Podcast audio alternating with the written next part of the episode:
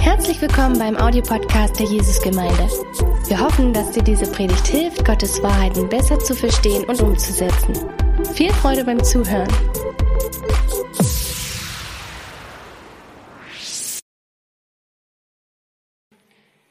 Ja, guten Morgen auch von meiner Seite. Ich freue mich natürlich auch, dass ich heute predigen darf. Und ich freue mich auch wirklich auf das, auf das Thema heute, weil das ein Thema ist, was uns jeden Tag betrifft und wo wir alle aber auch irgendwie so unsere eigenen Erfahrungen schon gemacht haben. Und ich denke, jeder kennt diese Situation, wo es einem so geht, wie es meiner Tochter vor ein paar Wochen ging. Die ist dreieinhalb und wurde jetzt gerade in den Kindergarten eingewöhnt. Und am allerersten Kindergartentag, da waren wir ein bisschen früh da. Und da waren halt noch nicht so viele Kinder da und wir saßen dann da zwischen so einer Handvoll Kinder. Und es gab ein einziges Mädchen, das hat den ganzen Raum gefüllt und hat die ganze Atmosphäre geprägt, weil sie die ganze Zeit über sich selber geredet hat und die ganze Zeit darüber geredet hat, wie gut sie schon alles kann. Und meine Tochter, die saß da und hat sich das alles so angeschaut und hat es so über sich ergehen lassen. Und dann schaut sie mich irgendwann ganz ruhig an und sagt, Mama, gibt es hier auch noch andere Kinder? Und ich habe mich so wiedererkannt da drin, weil ich, glaube ich, auch schon in der Situation war, wo ich so zu Gott gesagt habe, hey Gott, hast du noch ein paar andere Kinder? Ähm, ja, und ich weiß nicht, vielleicht kennst du das auch. Und vielleicht hast du dir schon mal die Frage gestellt, warum wir überhaupt in Beziehung leben, warum das wichtig ist. Und die Bibel gibt uns da gleich am Anfang schon eine Antwort drauf. Das ist nämlich direkt in der Schöpfungsgeschichte. Da steht im 1. Mose 2, Vers 18, Gott der Herr sagte, es ist nicht gut, dass der Mensch allein ist. Ich will ihm jemand zur Seite stellen, der zu ihm passt. Und das ist eigentlich schon eine besondere Aussage, wenn man sich das mal so vorstellt. Ich meine, Adam war da in der Natur, wie Gott sie sich vorgestellt hat. Er sitzt im Paradies, genauso wie Gott das eigenhändig gemacht hat, ohne dass der Mensch da schon irgendwie was dran kaputt gemacht hat. Und dann hat er auch noch die vollkommene Gemeinschaft mit Gott persönlich. Mit Gott, mit seiner ganzen Liebe, mit seiner ganzen Heiligkeit und die können jeden Tag einfach Gemeinschaft haben. Und trotzdem sagt dann Gott noch, nee, der Mensch braucht noch einen anderen Mensch. Das ist schon besonders, finde ich. Und natürlich geht es hier auch vor allem um die Ehe und um Mann und Frau. Aber trotzdem hat Gott uns als Beziehungswesen geschaffen, weil er nämlich auch ein Beziehungswesen ist und wir sind sein Ebenbild. Gott lebt in der in der perfekten Gemeinschaft, in der perfekten Beziehung als Gott, Vater und Heiliger Geist. Und das hat er auch in uns reingelegt, dass wir Beziehungswesen sind. Das heißt, damit wir wirklich gesund sind und damit wir wirklich in einer gesunden Identität leben können, müssen wir auch in Beziehung sein. Jeder von uns braucht die Beziehungen zu anderen Menschen. Wir brauchen vielleicht alle ein bisschen unterschiedlich Gemeinschaft. Es gibt so diese Leute, die lieben das, ihre viel zu kleine Wohnung mit viel zu vielen Leuten vollzustopfen und dann bei jedem Schritt Gemeinschaft einzuatmen. Und dann gibt es aber diese Leute, die viel lieber einfach so beschauliche Gruppen haben und am allerbesten nur eins zu eins. Und das ist auch voll okay. Aber wir brauchen Gemeinschaft, wir brauchen Beziehung und wir werden nie gesund, wenn wir nicht in Beziehung sind. Ich persönlich, ich habe das schon mal so ein bisschen ausprobiert, also nicht ins Extrem, aber mein, mein Mann hat ja letzte Woche schon ein bisschen so von unserer Geschichte erzählt. Für die, die es nicht gesehen haben, das, da ging es einfach um einen ziemlich persönlichen und schmerzhaften Gemeindekonflikt für uns. Und für mich war das so die Krönung ja, von Gemeindekonflikten, die ich bisher so kennengelernt habe. Ähm, und es hat mir so völlig den Boden unter den Fuß, Füßen weggezogen. Ich hatte das Gefühl, dass ich einfach gar nicht mehr weiß, an was ich überhaupt noch glauben soll. Und vor allem habe ich überhaupt nicht mehr daran geglaubt, dass es sich lohnt, sein Herz aufzumachen oder dass es gut ist, sich verletzbar zu machen und in Beziehung zu leben. Ich habe einfach gedacht, das ist dumm, das ist naiv, das ist schwach, wenn ich mein Herz aufmache und ich habe einfach keine Lust mehr auf Menschen. Und dann habe ich beschlossen, dass ich jetzt eine von den ganz harten bin, die alles ganz alleine schafft und niemanden mehr braucht. Und ich habe natürlich meinen Mann daraus genommen. Also wir haben dann noch geheiratet und meine Familie auch. Und ich hatte auch ein, zwei Freundinnen noch, mit denen ich wirklich im Kontakt war. Aber ich dachte, jetzt ist so mal die Zeit, da geht es einfach um mich selber und nicht um die anderen. Und wenn ich so im Rückblick auf die Zeit schaue, dann denke ich, dass das echt Monate waren und Jahre waren, wo ich überhaupt nicht mehr wusste, wo ich, wer ich selber bin, Ich war immer nur getrieben, ich war immer nur in Konkurrenz mit anderen, ich habe immer nur das Gefühl gehabt, ich muss mich irgendwie beweisen und ich muss irgendwie mich selber neu erfinden, weil eigentlich wusste ich gar nicht mehr, wer ich eigentlich bin. Und deswegen ist es mir heute echt ein Anliegen, wenn du so jemand bist, der sich gern mal so als Einsiedler zurückzieht und irgendwie denkt, ich brauche keine anderen Menschen und es macht mich nur schwach und ich habe da keine Lust mehr drauf, dann möchte ich wirklich heute zu dir sagen, dass du rauskommen sollst aus deinem Einsiedlerloch und dein Herz wieder aufmachst, damit du gesund sein kannst und damit du heil sein kannst, so wie Gott sich das vorgestellt hat. Und der zweite Punkt, warum wir in Beziehung gehören, ist, dass Beziehungen ganz klar zu unserem Auftrag als Christen gehören. Im Johannes 15, Vers 12 steht, liebt einander, wie ich euch geliebt habe. Das ist mein Gebot. Und das ist eigentlich ein unmissverständlicher Auftrag, dass wir in Beziehung leben sollen. Weil wenn wir jemand lieben sollen, müssen wir ja auch irgendwie mit dem in Beziehung sein, sonst können wir den ja nicht lieben. Und Gott zeigt uns hier, dass wenn wir andere Menschen lieben, dass wir eigentlich in seine Fußstapfen treten, weil er ist ja Liebe. Er liebt die Menschen. Und wenn wir in Beziehung sind, dann erreichen wir unser Ziel. Nur in Beziehung können wir unser Ziel erreichen, nämlich Jesus ähnlicher zu werden. Nur in Beziehung können wir wirklich seine Werte leben. Und gleichzeitig bedeutet das auch, dass unsere Beziehungen eben nicht nur dafür da sind, dass wir ein gesundes Umfeld haben, sondern dass unsere Beziehungen auch das Ziel haben müssen, dass wir Jesus ähnlicher werden, dass wir wirklich ihm näher kommen. In Römer 12, Vers 16 steht, lasst euch im Umgang miteinander davon bestimmen, dass ihr ein gemeinsames Ziel habt. Wir sollen unseren Umgang, darf, den, unseren Umgang davon bestimmen lassen, dass wir ein gemeinsames Ziel haben. Das ist wirklich so ein wichtiger Schlüssel, dass wir gesunde Beziehungen leben können. Wenn wir gesunde Beziehungen haben wollen, dann müssen wir sie auf das Ziel ausrichten, Jesus ähnlicher zu werden, Jesus ähnlich zu sein äh, und nicht, dass es sich um uns selber dreht die ganze Zeit. Und deswegen ist es auch ganz wichtig, dass wir uns unsere Freunde gut aussuchen und dass wir Freunde haben, die mit uns dieses Ziel erreichen wollen, Jesus ähnlicher zu werden.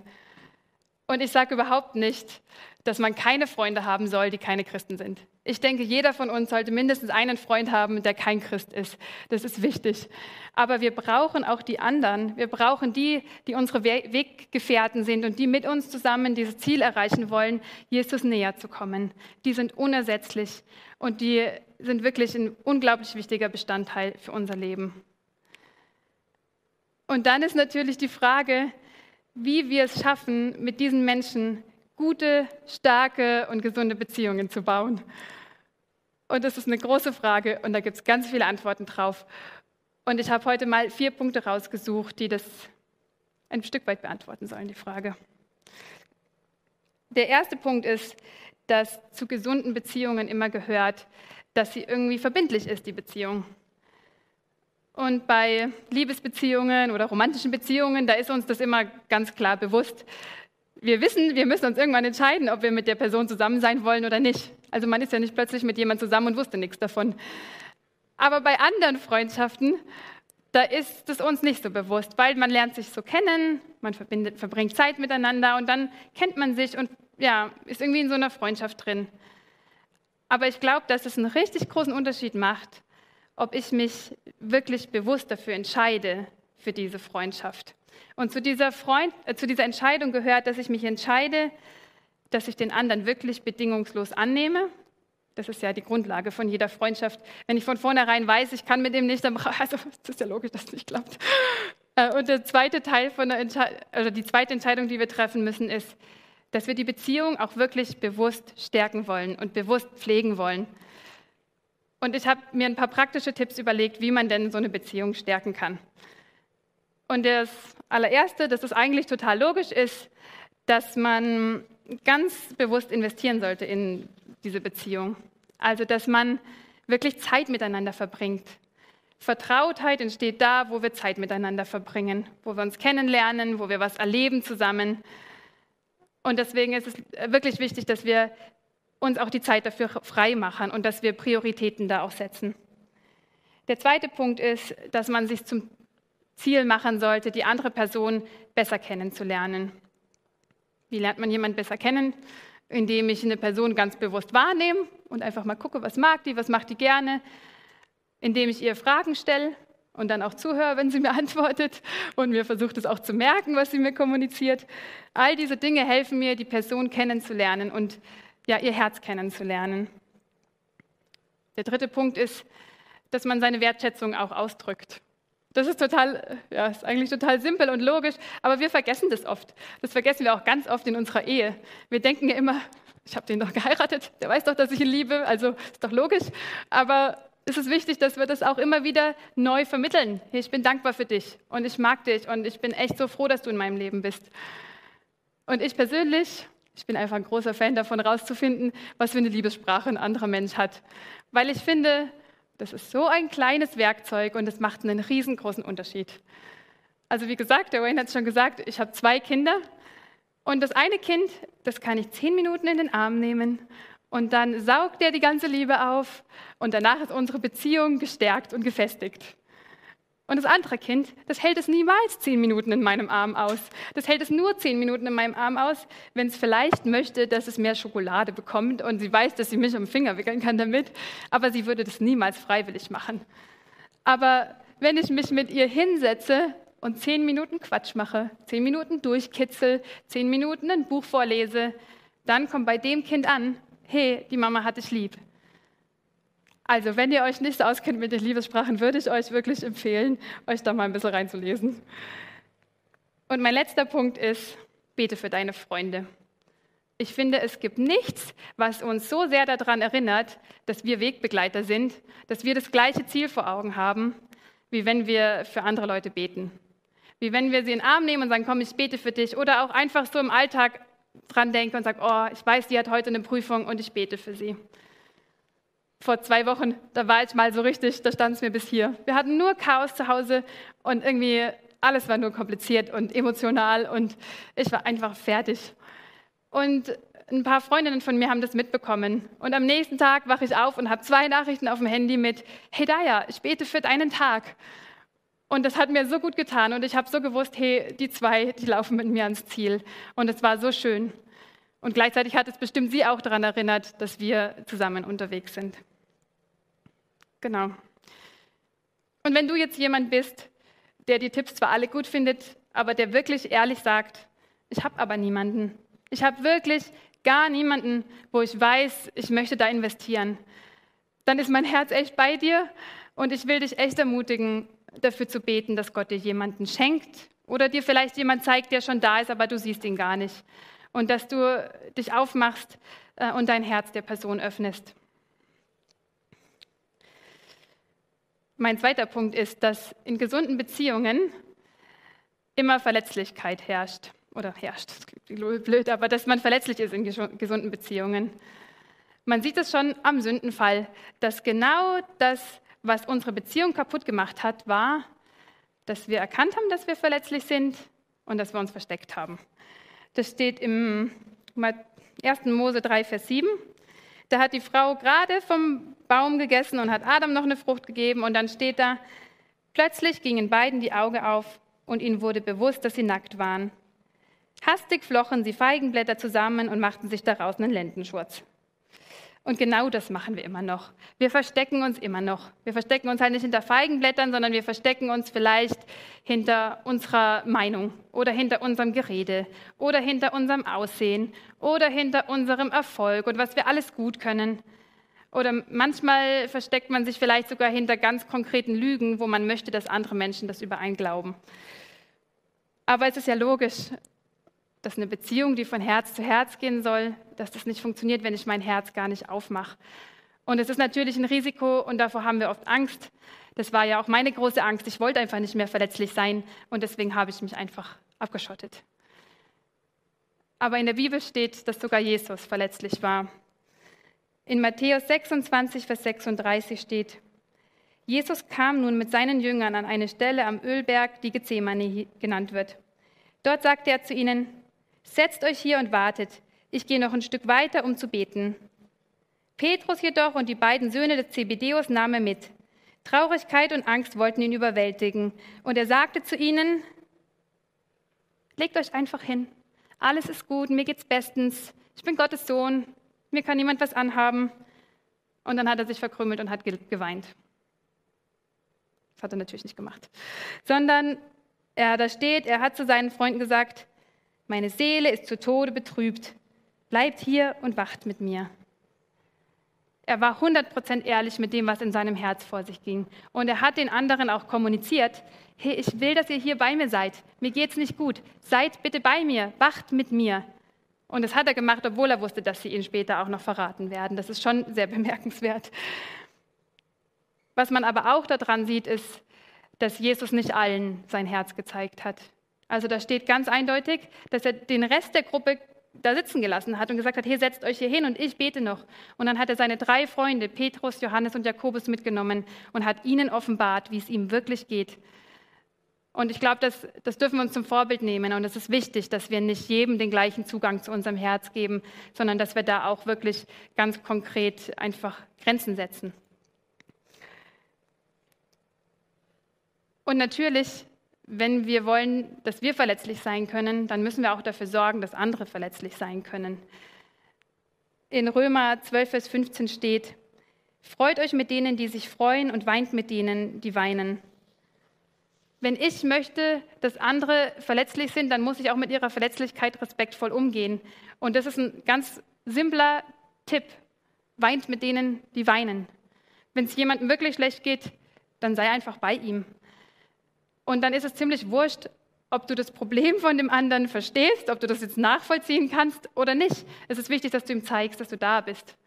Also ich habe manchmal Sachen, die mich mega stressen und ich bin so froh, dass mein Mann, den das überhaupt nicht stresst, was mich stresst, dass der mir nicht auch noch zeigt, dass er das ziemlich dämlich findet, dass es mich gerade stresst, sondern dass er wirklich mit mir ist und dass er versucht, eine Lösung zu finden.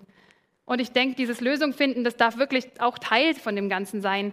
Aber erst dann, wenn ich der anderen Person auch kommuniziert habe, hey, ich, ich bin bei dir in dem Problem und ich gehe da mit.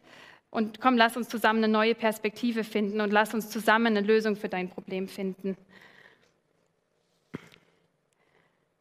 In gesunden Beziehungen herrscht auch oder ist auch immer Freiheit. Freiheit ist ein Merkmal von gesunden Beziehungen. Und das heißt ganz konkret, dass die andere oder dass man die Freiheit hat, wirklich man selber zu sein, dass man die Freiheit hat, Entscheidungen frei zu treffen und dass man die Freiheit hat, Nein zu sagen. Das klingt gut, finde ich. Das klingt richtig super. Ich will ich selber sein und ich will auch selber Entscheidungen treffen. Aber wenn ich jetzt drüber nachdenke, dass dem anderen ja die gleichen Rechte zustehen, dann wird das schon wieder ein bisschen anders, weil dann fällt mir ja auf, dass er dann wirklich er selber ist. Also dass dann Sachen rauskommen, mit denen ich vielleicht nicht umgehen kann. Oder dass er Entscheidungen trifft, die mir gar nicht reinpassen.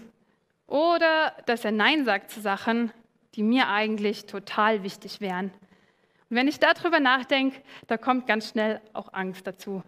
Angst in Beziehungen. Und dann wollen wir ganz schnell versuchen, das ganze Ding wieder zu kontrollieren. Kontrolle hat aber keinen Platz in Beziehungen. Und Kontrolle ist so ein starkes Wort. Und es gibt natürlich wirklich auch Beziehungen, wo Kontrolle herrscht. Aber ich glaube, meistens zeigt sich Kontrolle eher in Manipulation. Schön getarnt in Manipulation. Und es gibt haarsträubende Geschichten, wozu Menschen schon äh, manipuliert worden sind. Wirklich haarsträubende Geschichten. Aber es fängt auch schon im Kleinen an. Das fängt auch schon da an, wo ich jemand anders ein richtig schlechtes Gewissen mache, weil ich eigentlich möchte, dass er mir hilft. So, wenn ich mich hinsetze und weine, weil mir nie jemand hilft und weil ich immer allen helfe, aber mir hilft nie jemand und ich weiß jetzt schon, dass mir in drei Wochen niemand beim Umzug helfen wird. Das ist Manipulation. Eigentlich wünsche ich mir nämlich, dass mir der andere hilft. Aber weil ich Angst habe, dass er Nein sagt und ich mich abgelehnt fühle, wickel ich ihn in einen Haufen Emotionen und schüre schön viel Angst bei ihm, damit er gar nicht mehr Nein sagen will. Also er traut sich ja gar nicht mehr Nein zu sagen. Und ich glaube, wir machen das öfter, als wir denken, aber das gehört wirklich nicht in unsere Beziehungen. Im 1. Johannes 4, Vers 18 steht, Furcht ist nicht in der Liebe, sondern die vollkommene Liebe treibt die Furcht aus. Denn die Furcht hat mit Strafe zu tun. Wer sich nun fürchtet, ist nicht vollkommen geworden in der Liebe. Mein Ziel in meinen Beziehungen sollte sein, dass ich beim anderen wirklich jeden Zweifel ausräume darüber, dass ich ihn lieb habe und dass ich ihm die Freiheit lasse, er selber zu sein, Entscheidungen selber zu treffen und auch Nein zu sagen. und dass ich nicht anfangen werde, meine Liebe zurückzuziehen, wenn mir mal irgendwas von den drei Dingen nicht reinpasst. Angst darf kein Mittel sein in unseren Beziehungen. Und das heißt nicht, dass ich nicht auch mit einer Person mal reden kann, wenn ich denke, sie hat eine Entscheidung getroffen, die ihr nicht gut tut. Also ich habe ja gesagt, wir sind, wir sind Weggefährten, wir wollen ein Ziel erreichen. Und wenn ich sehe, der andere trifft eine Entscheidung, die ihn von diesem Ziel abbringt oder die ihn verletzt oder die jemanden anderen verletzt, dann sage ich nicht, hey, ich habe dich lieb, ganz egal, welche Entscheidung du triffst, sondern dann sage ich, hey, darf ich mal mit dir über diese Entscheidung reden?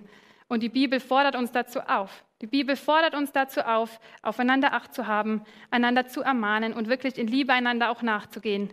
Aber da ist eben die Motivation die Liebe und dass ich die andere Person beschützen möchte und nicht die Angst, dass ich sie eigentlich nur kontrollieren möchte.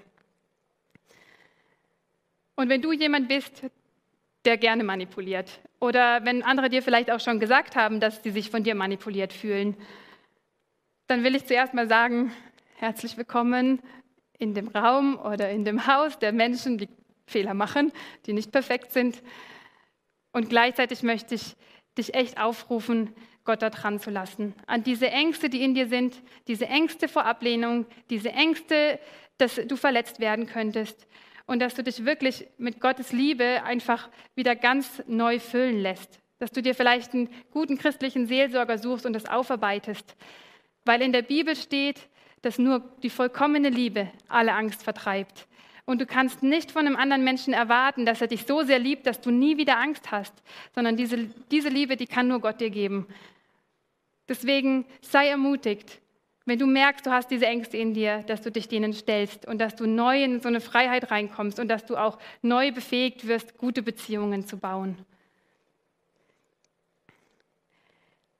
Und mein letzter Punkt ist, dass es in gesunden Beziehungen auch immer wieder zu Konflikten kommt.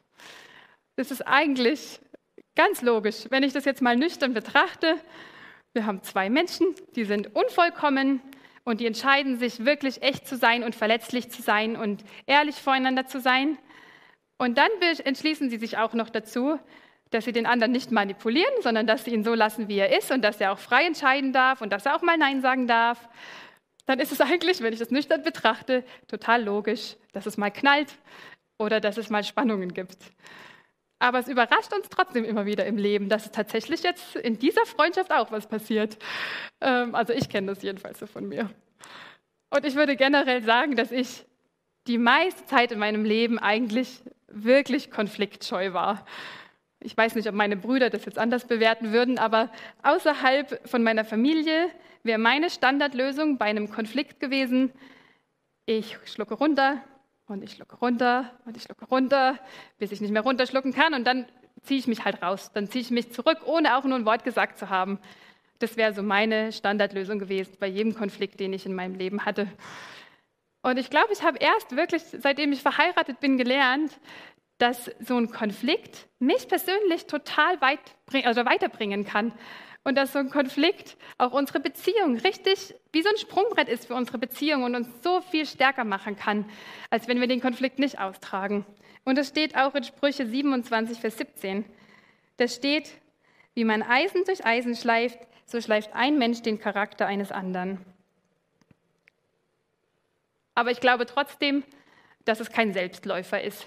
Nur weil wir beides mal so richtig krachen, lachen, krachen lassen, heißt es nicht, dass es danach uns besser geht und dass unsere Beziehung danach stärker ist und dass wir uns geschliffen haben und den Charakter geschärft haben.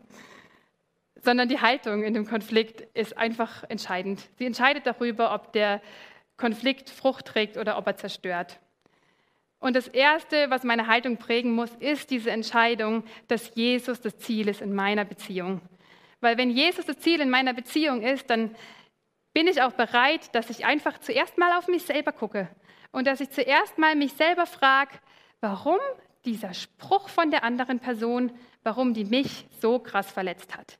Oder warum diese Entscheidung von der anderen Person so viel Angst in mir auslöst und ich so wütend werde. Und das ist immer das Erste, was wir machen sollten.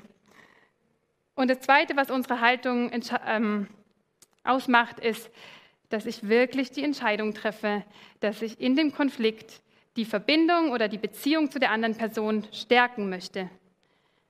Dann geht es mir nämlich nicht darum, einfach nur Recht zu haben.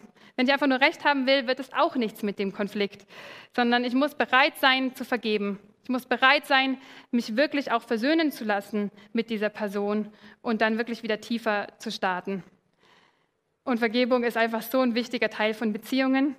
Und da werde ich aber nichts dazu sagen. Das war letzte Woche schon im Gottesdienst. Da könnt ihr euch eine sehr gute Predigt von meinem Mann anhören. Deswegen lasse ich das jetzt raus. Und die Bibel, die gibt uns noch einen richtig guten Tipp, wie wir in Konflikten umhandeln sollen. Da steht in Jakobus 1, Vers 19, Denkt dran, meine lieben Geschwister, jeder sei schnell bereit zu hören, aber jeder lasse sich Zeit, ehe er redet und erst recht, ehe er zornig wird. Ich glaube, dieser Vers, der gehört an den Kühlschrank von jeder Familie oder vielleicht am besten an jede Zimmertür von jeder Familie. Wir sollen zuerst zuhören, bevor wir reden und wir sollen erst zuhören, bevor wir wütend werden. Und das ist so schwer. Ich war letztes Jahr mit meinen zwei kleinen Kindern unterwegs in der Stadt und mein Sohn war über ein Jahr knapp und meine Tochter war noch nicht ganz drei. Und er konnte seit ein paar Wochen laufen und sah unglaublich süß aus. Er sah aus wie so ein tollpatschiger Pinguin. Und er hat auch die ganzen Passanten außenrum einfach amüsiert. Alle sind stehen geblieben und haben gelacht. Und dann kamen von der Seite wieder zwei Frauen so lachend an, auf uns zu. Und plötzlich, völlig aus dem Nichts, kommt meine Tochter und knallt ihn mit voller Wucht auf die Pflastersteine. Und ich konnte nichts mehr machen. Ich habe nur noch gesehen, dass er schreit und überall nur noch Blut ist. Und ich dachte, mir platzt der Kragen. Dieses kleine Kind, ich war so sauer auf sie. Ich dachte, sie ist so eifersüchtig, dass sie es einfach nicht ertragen kann, dass er jetzt die Aufmerksamkeit hat und sie nicht. Und dass sie einfach, keine Ahnung, bla bla bla, was ich mir halt alles so gedacht habe. Und in dem Moment, als ich wirklich dachte, ich explodiere gleich, da hatte ich das Gefühl, dass wirklich wie der Heilige Geist zu mir sagt, stopp. Es war wirklich wie wenn jemand so eine Handbremse zieht und sagt, stopp, du darfst jetzt nicht ausflippen. Und ja, irgendwie hat es Gott in mir geschafft, dass ich wirklich nicht ausgeflippt bin. Ich habe sie gepackt, ich bin zum Zahnarzt und die Schneidezähne waren locker und das Lippenband war gerissen und es hat immer noch nicht aufgehört zu bluten. Aber es, als wir dann zu Hause waren und wir alle ein bisschen runtergekommen sind, da wusste ich, ich muss ja jetzt trotzdem mit ihr reden und habe mich hingesetzt und habe das Gespräch gesucht. Und sie hat das Gespräch schon eröffnet mit dem Satz, Mama, heute habe ich so gut auf den Barney aufgepasst. Und ich dachte, ja, das hast du. Ähm. Aber als wir dann geredet haben, kam raus, dass sie eigentlich wirklich nur gesehen hat, dass wieder zwei Frauen von der Seite kamen, auf uns zugelaufen sind und dass sie nicht wollte, dass die zwei Frauen über den Barney drüber rennen, sondern ihm helfen wollte, einfach aus dem Weg zu kommen, damit er nicht überrannt wird von diesen zwei Frauen. Und ich habe mich so geschämt. Ich habe mich so geschämt, dass ich sie so abgelehnt habe für ihr Verhalten. Ich habe mich so geschämt, dass ich ihr so viele Sachen unterstellt habe. Und ich glaube, es gibt so viele Konflikte in, unserem Leben, die so anders ausgehen würden, wenn wir Jakobus 1, Vers 19 befolgen würden und erstmal einfach zuhören würden, bevor wir reden oder bevor wir wütend werden oder bevor wir uns vielleicht auch schmollend einfach in so eine Ecke zurückziehen und uns einfach wieder einigeln.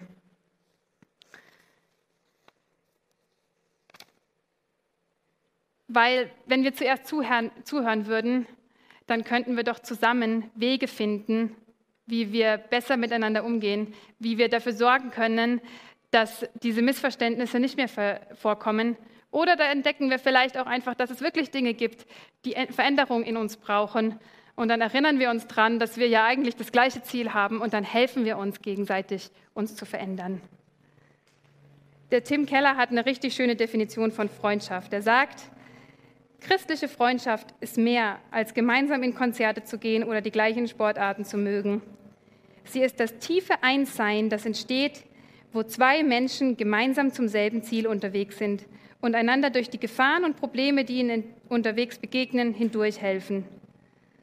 Und das ist ein Geschenk, das ist wirklich ein Geschenk, für das wir so dankbar sein sollten, wenn wir diese Freunde haben. Und wir sollten alles daran setzen, dieses Geschenk auch sorgsam zu pflegen. Und ja, es gibt wirklich noch viel dazu zu sagen. Und ich will euch wirklich ermutigen, dass ihr mal die Bibel lest und euch wirklich damit auseinandersetzt, was Jesus sagt, wie wir mit anderen Menschen umgehen sollen. Das habe ich damals gemacht, als ich irgendwann festgestellt habe, dass ich alleine auch nicht glücklich werde, sondern dass ich mich wieder aufmachen muss und dass ich wieder in Beziehungen investieren muss. Ich habe angefangen, die Bibel zu lesen, um herauszufinden, was aber Jesus dazu sagt, weil ich es einfach besser machen wollte diesmal. Und ich möchte euch wirklich einladen, dass ihr das auch macht, weil das hat bei mir so viel bewirkt und ich weiß, dass ich nicht am Ziel bin, dass ich immer noch so viel vor mir habe. Und was ganz klar ist, ist auch, dass wir wirklich Jesus brauchen, um gesunde Beziehungen leben zu können. In Johannes 17, Vers 22 bis 23, da betet Jesus noch mal kurz vor seinem Tod für seine Jünger. Und er betet zu Gott und sagt, die Herrlichkeit, die du mir gegeben hast, habe ich nun auch ihnen gegeben, damit sie eins sind, so wie wir eins sind. Ich in ihnen und du in mir, so sollen sie zur völligen Einheit gelangen damit die Welt erkennt, dass du mich gesandt hast und dass sie von dir geliebt sind, so wie ich von dir geliebt bin. Jesus hat beschlossen, dass er seine ganze Herrlichkeit in uns reinlegen möchte, damit wir eins sein können. Und dann hat er noch beschlossen, dass diese Verbindung, die wir untereinander haben, dass sie der Welt seine Herrlichkeit offenbaren will. Und das ist einfach so ein Privileg und das ist was, nach dem wir uns wirklich ausstrecken sollten. Jesus in uns ist der, der unsere Beziehungen stark macht. Und gleichzeitig ist unsere starke Beziehung auch wieder ein Zeugnis für seine Herrlichkeit. Und wenn du Jesus vielleicht überhaupt nicht kennst, wenn du ihn gar nicht kennst als deinen Freund, dann möchte ich dir heute echt sagen, dass er der allerbeste Freund ist, den du jemals haben kannst, weil er dich wirklich 100% immer so annimmt, wie du wirklich bist und weil er dich in deiner Verletzlichkeit nicht verletzen will, sondern dass er dich in deiner Verletzlichkeit schützen wird. Und er ist auch jemand, der dich niemals kontrollieren wird, sondern der wirklich sein Leben schon hingegeben hat, damit du freigesetzt werden kannst, dass du in Freiheit leben kannst. Und wenn du Jesus nicht kennst, aber ihn kennenlernen möchtest, dann will ich dich echt einladen, dein Herz zu öffnen, ihn zu suchen, ihm zu sagen, Jesus, wenn es dich gibt, dann zeig dich mir und schnapp dir eine Bibel und lese die mal oder melde dich auch wirklich gerne bei uns. Wie gesagt, wir sind einfach alle zusammen unterwegs. Als Jünger kann man nicht alleine unterwegs sein und wir würden uns wirklich freuen, diesen Weg mit dir gemeinsam zu gehen. Und ich würde jetzt gerne einfach zum Abschluss noch beten.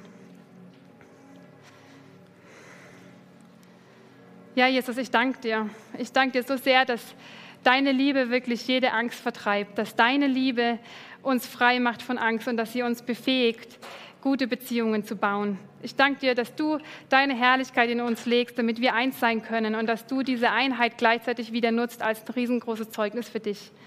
Und Jesus, ich bitte dich für jeden hier, der keine Beziehungen hat, ich bitte dich, dass du ihm welche schenkst und dass du ihm die Augen öffnest für Menschen, denen er vielleicht ja begegnen soll und in Freundschaft begegnen soll, Herr. Jesus, ich bitte dich, dass du uns zeigst, wie wir besser darin werden können, andere Menschen anzunehmen, wie wir besser darin werden können, unsere Beziehungen zu schützen und zu pflegen. Und Jesus, ich bitte dich vor allem jetzt auch für die Menschen, die dich nicht kennen.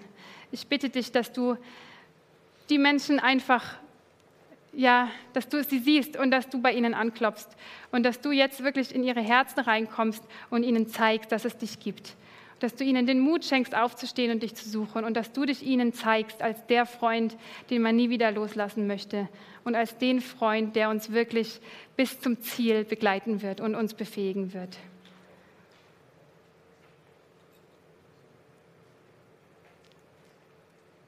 Ja, ich danke dir echt für deine Liebe. Ich danke dir, dass wir dich haben. Und ich bitte dich, dass du uns wirklich voll machst, auch mit dieser Liebe, damit wir andere lieben können und ihnen einfach wirklich auch zeigen können, dass sie keine Angst haben müssen in der Beziehung, Herr. Amen.